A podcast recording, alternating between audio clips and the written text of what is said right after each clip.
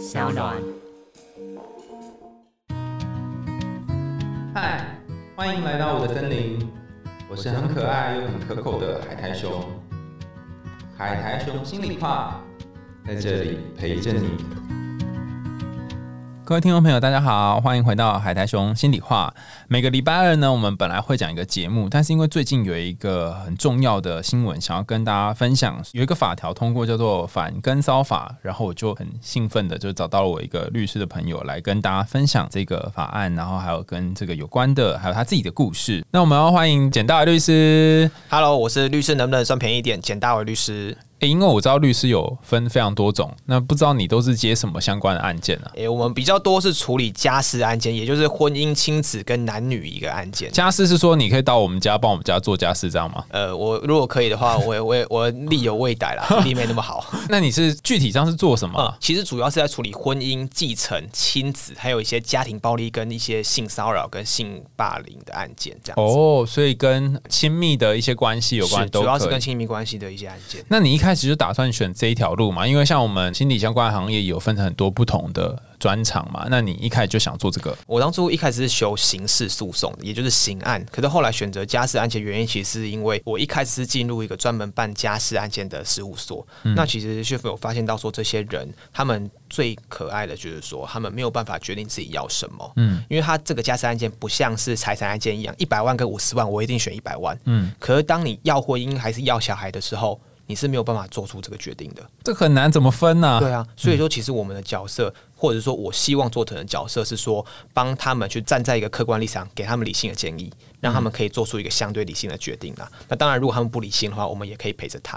所以你有遇过那种不理性或者他不确定他要什么的妈妈吗？非常多啊，因为老实说，在婚姻或是爱情中受伤的那一方，都是会非常非常心痛。那第一件事就会想报复对方，可能会利用婚姻、利用关系，甚至利用小孩。真的，其实我们都知道，你如果利用小孩来报复对方，对小孩来说是非常非常不好的。在法律上，对于法官来判侵权的时候，也是一个非常不好的行为。所以，我们其实也是站在一个希望妈妈不要这样子做的立场去建议妈妈。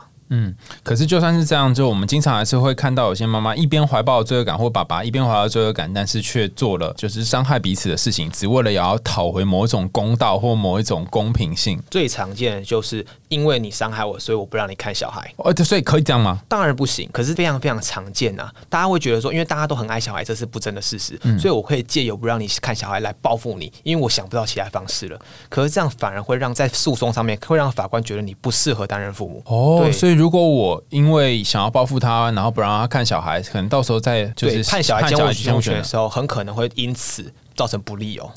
哦，所以要使用小孩当你们之间婚姻的筹码是很危险，不但伤害小孩，也可能会让你们以后不一定能够常常见面。对，应该这样讲，小孩他是一个人，他并不是可以让你拿去使用或拿来报复他的工具。那其实我们在法律上认定也都是哪一边担任小孩的侵权会比较有利于小孩。那当然，你做出这种利用小孩的行为，在感觉上或者在法院判断上当然是不利的。嗯，所以有时候虽然在感情或家庭里面非常的不容易做到理性，但是可能你还是要稍微冷静下来，以避免到时候你可能没有办法得到你真正想要的在婚姻里面的对待的样子。对，这就是为什么我们要选家事法，因为我们就希望给一个当事人比较相对理性的建议啦。好，所以后来进来之后有觉得后悔吗？欸 其实还好诶、律师这个行业最有趣的就是每一个人每一个案件都是一个故事啦。嗯，那其实我们是去贴近人家的生活。嗯，那这样子其实工作起来是非常非常有成就感的。你会听到每个人他不同的故事。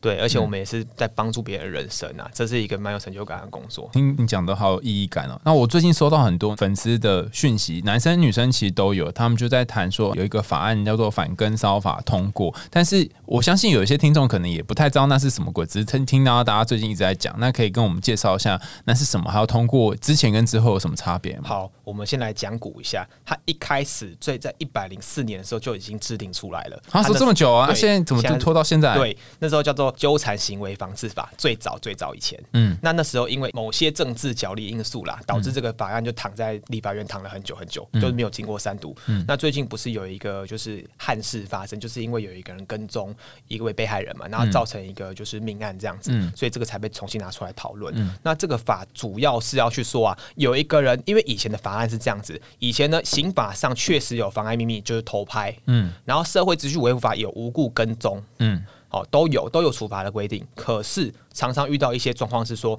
被害人没有办法证明他说他曾经拒绝过对方。那就变成警察没有办法介入这件案件，警察都会说，我们只能在他伤害你之后，我才能去介入这件事。可这件事情也蛮奇怪的，我怎么可能可以在他伤害我之前举证呢？这很难举啊，这非常非常麻烦。所以说，如果是情侣或是夫妻或是家人之间有家暴防治法，可以防止这种行为。可是如果你喜欢我，我跟你之间可没有任何关系，这样子反而是不能警察介入的。比如说单恋啊，或者是在旁边追求的这种。对，所以这个法案其实是针对这种单恋疯狂追求者。而来的，哦，然后让警察有一个可以去介入、去插手空间，不会让这种奇怪的跟踪行为变成一个处罚真空嘛？嗯，那所以真正实行起来是说，我现在都不能够喜欢任何人吗？我不能跟任何人搞暧昧吗？我不能追求吗？因为有不论是男生女生都可能会有这种担心。对，这个法其实是这样，它主要规范了八大类，就是常见的追求举动。那正常追求都没有问题，可是如果你已经经过对方拒绝，还反复去做这样子的行为的话。那这时候就会开始发动一些程序，比如说啦，警察就可以开始告诫你说：“哦，你要乖哦，不能再这样做哦。”嗯，那如果你纠缠还是没有停止，那经过警察告诫不听的话，这时候法院就可以核发保护令，跟以前家暴一样，嗯，就是完全一样的程序，就进行保护令审理。那如果保护令发下来，你还违反的话，就有刑责。那当然了，第一次的这种骚扰行为，如果情节严重的话，也是会处罚。那很多就是民众或是一些反对的人士，就会觉得说，哎，这样子会不会造成动辄得救啊？嗯，好，我只要追求不成就反被告这个跟骚法。嗯，那老实说啊，就法条上面看起来，确实有可能发生这样子的事情。哦，对，因为上面是很简单的规定说，如果这个追求的行为呢跟性别有关。而且已经经过对方拒绝，你还是反复去做的话，嗯，那就会被处罚。哦，所以重点在于对方有拒绝，然后有反复发生，而且这个要跟性别有关，所以说单纯狗仔跟拍这个可不算。哦，可是问题是，其实，在处罚上面，最后法官还是应该会去看说啊，这样的行为是不是过当啊？如果真的没有过当的话，也不会轻易用刑法去处罚对方。嗯，那很多反对人的想法是说，哎，那会不会就是有点像仙人跳这样啦？哦，对，就我会不会有些人就是假意接受追求，然后再告我？很多人都会这样想呢。那其实我想，在这个法里面，警察还要经过调查。那这样的调查其实就是为了避免这种就是仙人跳的方式啦。调查是怎样？比方说，他如果呃一开始就表现好像有喜欢我，但后来又反复的拒绝，然后让我在那边不知道他到底是欲擒故纵还是怎样，这种。对，因为他会去看他的主观意图，所以比如说警察会去调你附近监视器，看你有没有这样子的行为，然后也会要求被害人说：“哎，你如果有明确拒绝他的这个，比如说简讯，你也可以拿出来给我看。”哦，并不是他说一说，哎，我要他骚扰我，警察就会认，法官就会认，并不是这样的，还是会经过一连串的这种就是调查的，才会去成立或不成立。嗯嗯，但是也有可能有人那边提说，有些时候可能情侣啊，或是刚认识暧昧当中正在吵架，或者在那边一来一往，会有这种他明明拒绝，但是实际上他心里面还没有想清楚。这种不是说拒绝之后就代表说他是欲拒还迎，不是哦，是他可能没有想清楚，他可能还在那边呃在想说，那我们暂时分开，可实际上他没有真的想分开，他还还在想要挽回什么之类这种的。那我们也不晓得这个人真的意图怎样，他尽管有传讯息了，那可能对方也很想说，我们在维持看看，或我们再经就是再尝试看看，那怎么办呢？呃，其实因为这个法律是规定它是告诉乃论，意思就是说可以撤告。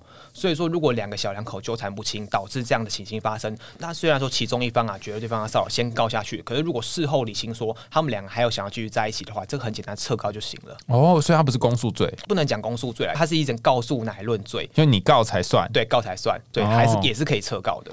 哦，原来是这样，所以这个法案通过最大的差别就是警察可以插手而已。对，因为其实它里面这些行为主要会是让警察有个介入空间呐，嗯，也是为了填补说以前警察依法来说，顶多就只是罚罚钱。没有一个刑责，没有办法压制对方，甚至没有像保护令一样这种事前警告，让这个加害人啊可能会持续反复的行为，造成被害人的恐怖，或是说有一些甚至危险。嗯，那如果有这个法案进去的话，因为里面明文规定的警察必须采取必要措施，也就是一些站岗啊，警察可以去站岗，可以加强巡守，甚至可以有一些就是协助被害人避难的这些行为。那有这样子的保护之下，其实当事人是比较容易可以脱离这种不当跟踪的关系。其实我觉得他的出发点可能是在于说。说，以前有一些类似的状况发生，然后我们苦无任何的法可以实行。比方说，你明明知道这个人他就是图谋不轨，然后在那边有什么意图，可是因为你跟他没有任何关联，然后警察也没有办法帮上什么忙。对，因为我们也常常遇到一些当事人跟我们说：“哎、律师，我被一个变态纠缠了，我要怎么办？”嗯我说：“那你跟他有亲属关系吗？没有。那你曾经明确拒绝他吗？”他说有，可是他是当面拒绝。嗯那这时候去报警的时候，警察没有办法帮你申请保护令，因为你们没有任何关系，也没有情侣关系。嗯那你也没有办法很明确的去举证说，哦，对方有经过你拒绝还继续。那警嗯察甚至没有办法去帮你处罚他，连罚钱都没有办法罚哦。嗯那就算真的成立了，也顶多就是罚罚钱，那个就是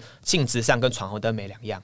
哦哦，并不是刑责，只是行政罚款而已。嗯所以那这个贺阻力太低了啦。嗯，那而且这个当事人其实我说真的啦，被跟追这样的心情压力是非常真的哦，你有被跟过就知道，那个超级辛苦，你会觉得啊，我每天要出门就觉得压力很大。对啊，那时候我因为我们自己也有类似经验，嗯嗯，其实那时候是这样，就是呃有一个，因为我们在补习班有教课，嗯那有一个同学他可能就是呃精神有些状况了，嗯那就有一些幻想说我是他的。就是男朋友之类的，嗯那他有跟到我们事务所来，嗯那那时候我们处理的结果其实是这样，我们去报警，可是警察还跟我们说，哎、你有拒绝他吗？有啊，我们出示简讯，还出示他来骚扰我们事务所的这个监视器画面。可是因为那个财法程序做下去，第一个旷日费时，第二个不一定会成立，第三个成立又怎么样？那只罚罚几千块而已。嗯所以最后我们根本没有办法透过法律的手段去遏制这种行为。嗯在这样的状况之下，反跟骚法通过，就可以用警察正式书面告诫的方式，让对方产生一个贺阻力。哦，因为之前那时候你发生这件事情是还没有还没有过对，还没有过这个法案的时候，哦当然现在还没过了，还在送审啊。哦，所以只是草案通过，草案通过了，而且我看昨天的新闻还在吵说这个法很多地方要修。因为那个可能有一些暧昧的地方嘛，还呃，是除了暧昧的地方之外，其实现在有些民间团体是认为说要把跟性别有关拿掉了。哦，怎么对哦？你说就以后就不可以有狗仔，就对。对，狗仔也会拿进去管就对了。哇哦哇，这样子这个处罚范围是比较大一点的。那好或不好见仁见智，不过我们就看最后修法结果。哦，我第一个担心是狗仔就失业了这样，他可能就觉得啊，糟糕，好像没有办法跟这样。对啊，嗯对。可是问题这个法，就我看起来其实也有点比较暧昧的地方。我就说一个，因为他说他分八大类嘛，第一个就是监视嘛，就是跟踪行为；第二个就是盯梢，就是去站岗；嗯第三个就是对对方出言恐吓，或是哦，出言如果你不跟我在一起，我就怎样怎样怎样。对对对对，嗯或是一直传简讯说我爱你呀、之类的。嗯那第五个就是第五个非常特别，就是要求约会或是其他追求行为，嗯，这个就很尴尬。到底什么是要求约会？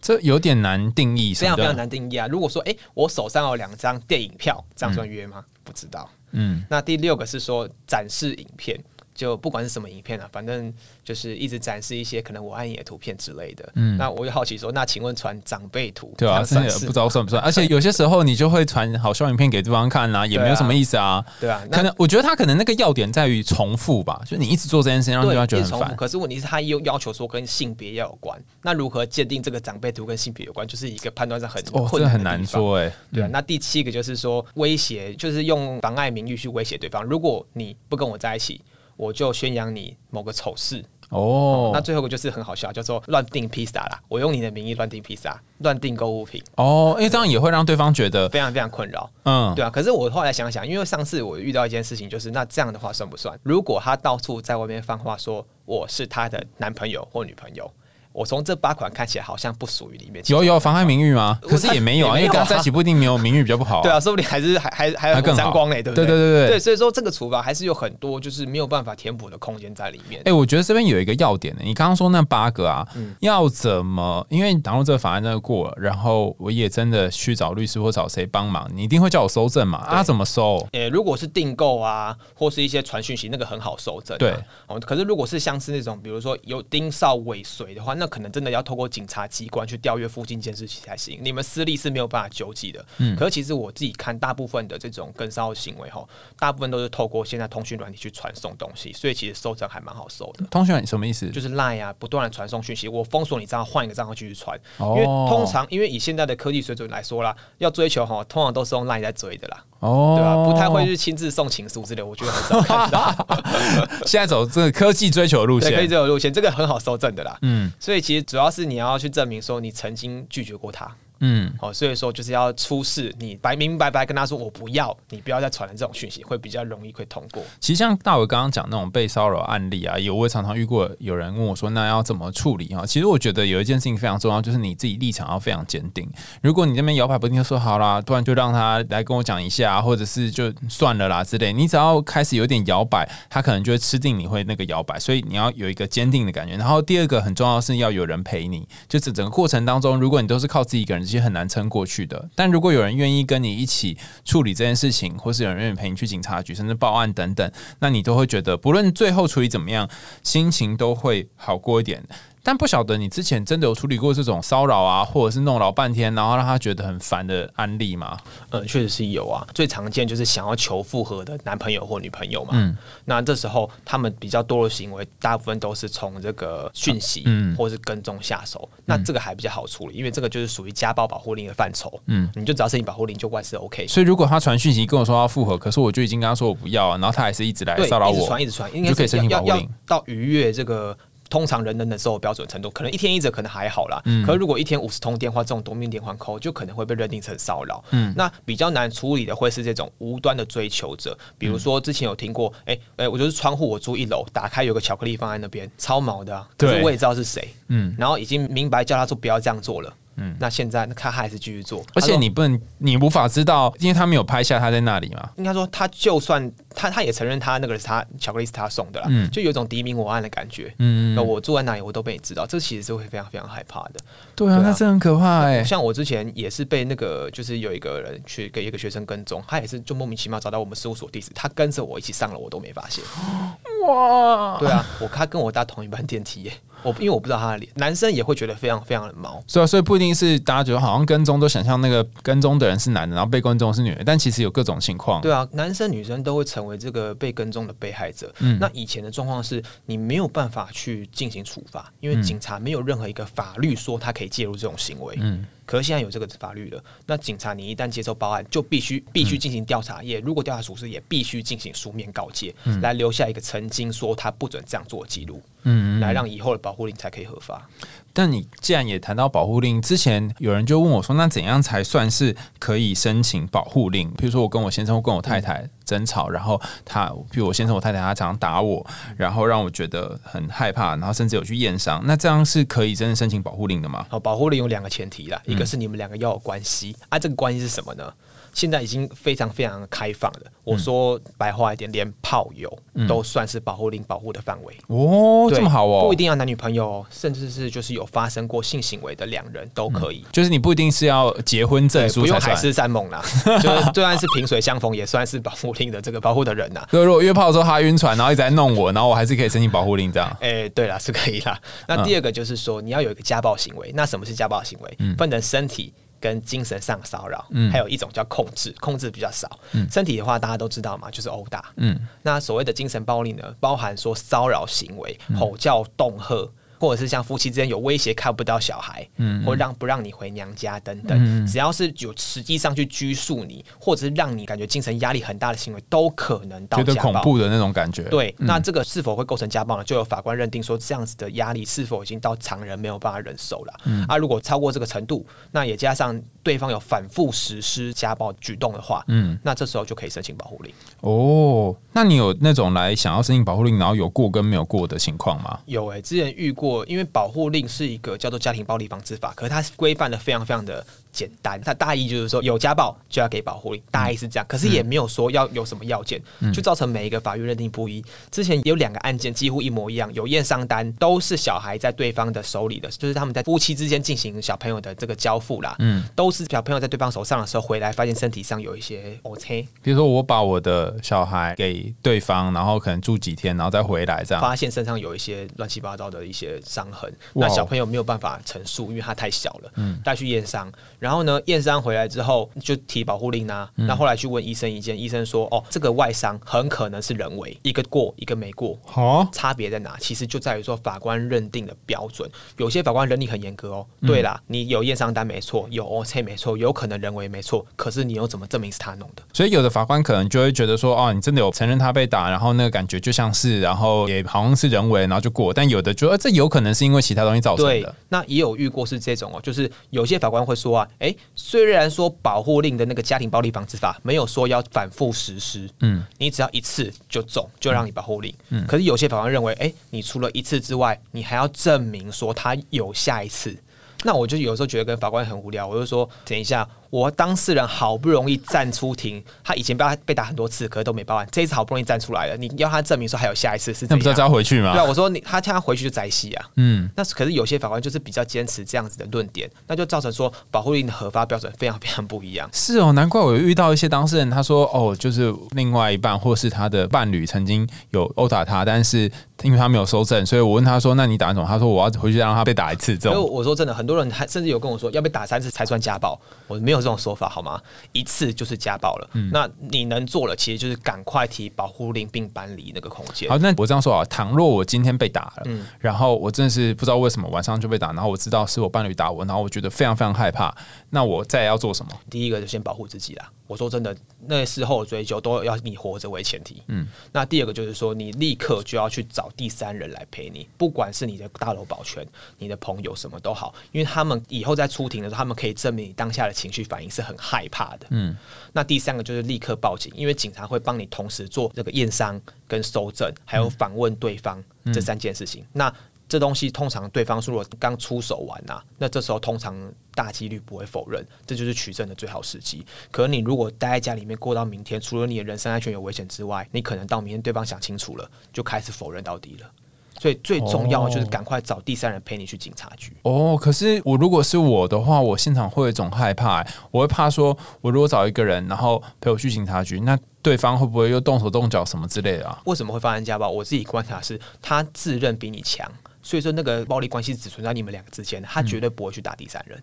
哦因为，他不确定，他已经吃定你了，可是他不确定自己是不是吃定你朋友啊，嗯。所以这时候他就会觉得说，哦，有第三人，他就不敢造次，嗯，那这样子的话，你的安人身安全首先应该是可以被保护的，那再来就开始去搜证，来想办法脱离这个暴力关系，你都会想象说，好像对方是很厉害的人，但是没有想过他可能在别人面前是一只猫的。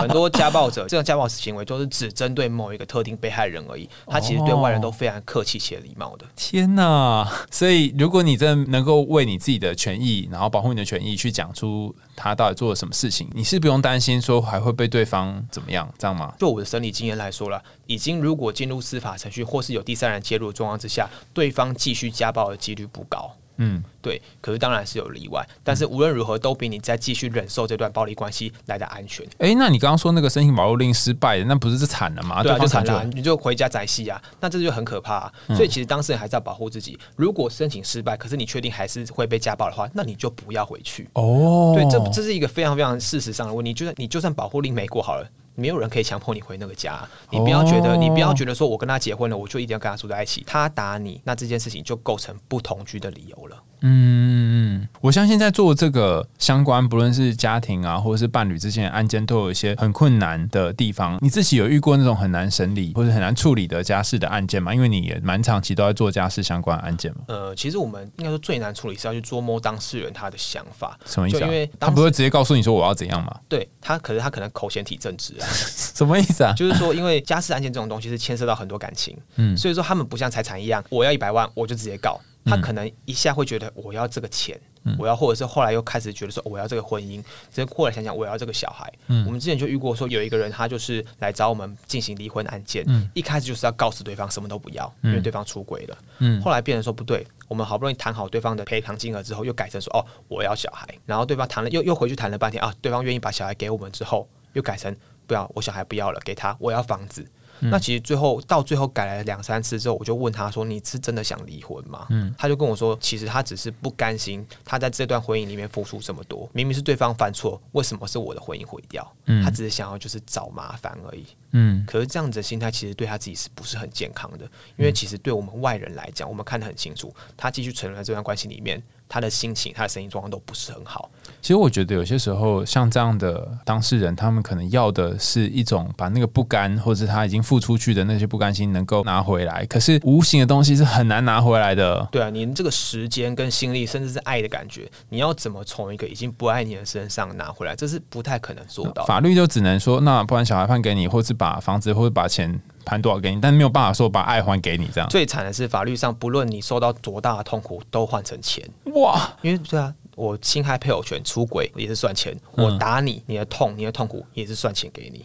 天哪对，！全部都是钱钱。可是有些东西。没有办法用钱衡量啊。对，可是因为法院没有办法去处理感情上的事，他只能最后很市侩的把它换成钱。所以，如果你要在法院去讨说哦，我要争一口气的话，那最后很可能就是最多了，让他付钱，让他痛，就是这样。嗯，嗯所以没有办法把你要的这些爱给拿回来。像刚刚讲的是属于那种夫妻之间最后因为外遇或是劈腿离婚，然后最后没有办法谈拢的状况，但也有一些是家里面在争遗产的也会找你。对，因为争遗产有个蛮现实的状况是，大家会觉得遗嘱嘛，就是要尊重往生人的意思。嗯那其实大家要知道，遗嘱在我国法律非常非常严格，基本上你就是不找律师一定会失败。哈，对，就我就之前遇过一个案子是说，有一个算是不孝子啦，他们手中说我不孝子。那这时候因为不孝子都把他的爸爸丢给他的亲戚照顾，嗯，就都没有在抚养，就对了。没有在抚养。那这个爸爸也还不错啦。最后写遗嘱的时候说啊，我的财产呢还是会给那个儿子一份，可是我的财产这部分要捐哪里，这部分要给我亲戚谁谁谁谁，就立了一份遗嘱，因为亲戚也付呃帮了很多忙付了，非常非常多忙。可是因为到最后，那他的儿子啊，就是提告说那个遗嘱无效。那那个法官怎么看都觉得，对啦，虽然说我可以知道这个儿子完全没来照顾爸爸，可是那份遗嘱就真的无效啊。嗯，因为很简单，他没有写日期，呃，也也好像也不能事后补日期，对不对？不能，因为事后补日期就变成伪造文书了啦。哦人都已经往生了，所以最后法官迫于无奈，最后还是只能认定说遗嘱无效。那遗嘱无效，那个分配就无效。既然分配无效，遗产当然全部给那个儿子啊就。按照原本的原本就是只有那儿子独得。哦，所以如果今天我爸没有写遗产，然后他过世的话，就会是他的亲属。亲属会从最近亲属，就是儿子跟他的太太这样子，嗯就你你妈妈这样子啦。嗯那比较无奈的是，其实，在那个法庭里面，所有人，包含原告、被告、法官、书记官两边的律师，都知道那样子分遗产真的是爸爸的遗志。嗯因为大家都不否认那是爸爸亲笔写下来的。嗯嗯可是法律就是很硬性规定说无效就是无效，哦，所以最后就让那个不孝子拿走所有的钱，这样。就让法律凌驾于爸爸的意思了。哇哦！可这个是真的是遗嘱的争议吗？其实我们也很难去讲。那如果我这样说啊，倘若我爸在过世之前，就是他要立遗嘱的话，是要把律师叫来，怎么来得及啊？我那时候我爸要过世也太匆忙了吧？呃你如果遇到这样的状况的话，请律师来一个小时内到，我们可以做口述遗嘱，就是你你爸爸口述，然后我们笔记，这样是可以的。可是大部分我们都会推荐说，遗嘱要在意识清楚之下去做，所以我们才会一直推说要生前契约、生前规划这样子，哦而不是到临终的时候再来做，那样子都很容易无效。因为那时候怎么来得及呢？而且你，譬如说他如果生病，像我爸进去，可能到过世才两天的时间，我怎么知道有办法？对啊，所以说在健康的时候就能，如果有一点这样子概念，也不会这么避讳的话，我们都会建议说，这种遗嘱还是事先会做比较好。但是我可以在死之前都可以改就对了。在任何时间都可以，甚至把它撕掉也算数。哦，所以不一定要等到最后一刻才做这件事。不一定。你现在就可以来得及最后一刻我们？现在现场可以做一下，赶快立一下遗嘱就要立。你可是你也不知道你会剩到哦，你可以按照你的遗产的百分比，可以用比例去分，这是最简单的。因为我不会知道我剩下多少遗产，因为我不知道我何时会那个。对，通常都是大概抓啦，那大概我做完之后再用比例去分。嗯，对啊嗯嗯。那今天谈了很多跟家事有关的内容，然后也谈了一些跟操法的状况。我相信很多立法的时候，我们的利益都是好，出发点都是好的，可是不一定在实际操作上真的能够落实到法条，然后还会有很多的不确定或模糊的地方。那不晓得你有没有什么建议，想要给那些不论是在感情或家事议题上面遇到一些困难的当事人？呃，我会觉得说，因为我办这么多家事案件，都是在处理感情纠纷，可是常常陷入这个被对方予取予求的这个人，通常是有一个特点，就是他们不够爱自己。嗯所以我会觉得说，有一句话就是说，你在爱别人之前要学会爱自己。当你能接受自己的全部好跟不好的时候，再来看对方说哦，对方好或不好，这时候才可以是比较平衡的状态，而不是会被对方一直欺凌。那无论如何啊，不论一一个关系的结束或开始，都要以自己的利益为前提。那这样子其实是我觉得两个人相处比较公平的方式。虽然我们会希望说可以有保护另外一种方来保护自己，可是有些时候法律能够做到的其实其实是有限的。是啊，因为我们其实家事案件为什么要立家事事件法，就是因为法不入家门。嗯，所以说法律能影响家里面的事情，真的是非常非常有限。其实它还是要靠两边，就是男男女女互相尊重，这样才是比较正确的。对啊，如果说你只想要靠法律，你会有很多时候会有使不上力的感觉。所以除了可以寻求专业的，不论是律师啊，或者是警察协助之外，你可能也要时时刻刻想怎样可以保护自己，然后让自己在不论是感情或者是伴侣、婚姻关系当中，能够有一个比较平衡，然后比较健康的关系。那如果你要 你要担心你的遗嘱的话，你可以先立起来，以避免到时候就是那那个。千万不要临终的时候再立啊，那通常来不及了啊。对对对，因为我们不知道那个未来跟无常。天天有不测风云嘛。嗯，好，那就到节目尾声啦，谢谢你的收听喽！欢迎大家在 Apple Podcast 或其他的留言管道告诉我们你听完故事的想法，也欢迎大家到 Sound On 来抖内猫咪的罐头哈，感谢各位的抖内哈，就是之前有收到一些捐款，谢谢你们，我们会更努力的把节目做得更好。那我们今天谢谢大伟律师，我们下次见喽，拜拜。拜拜。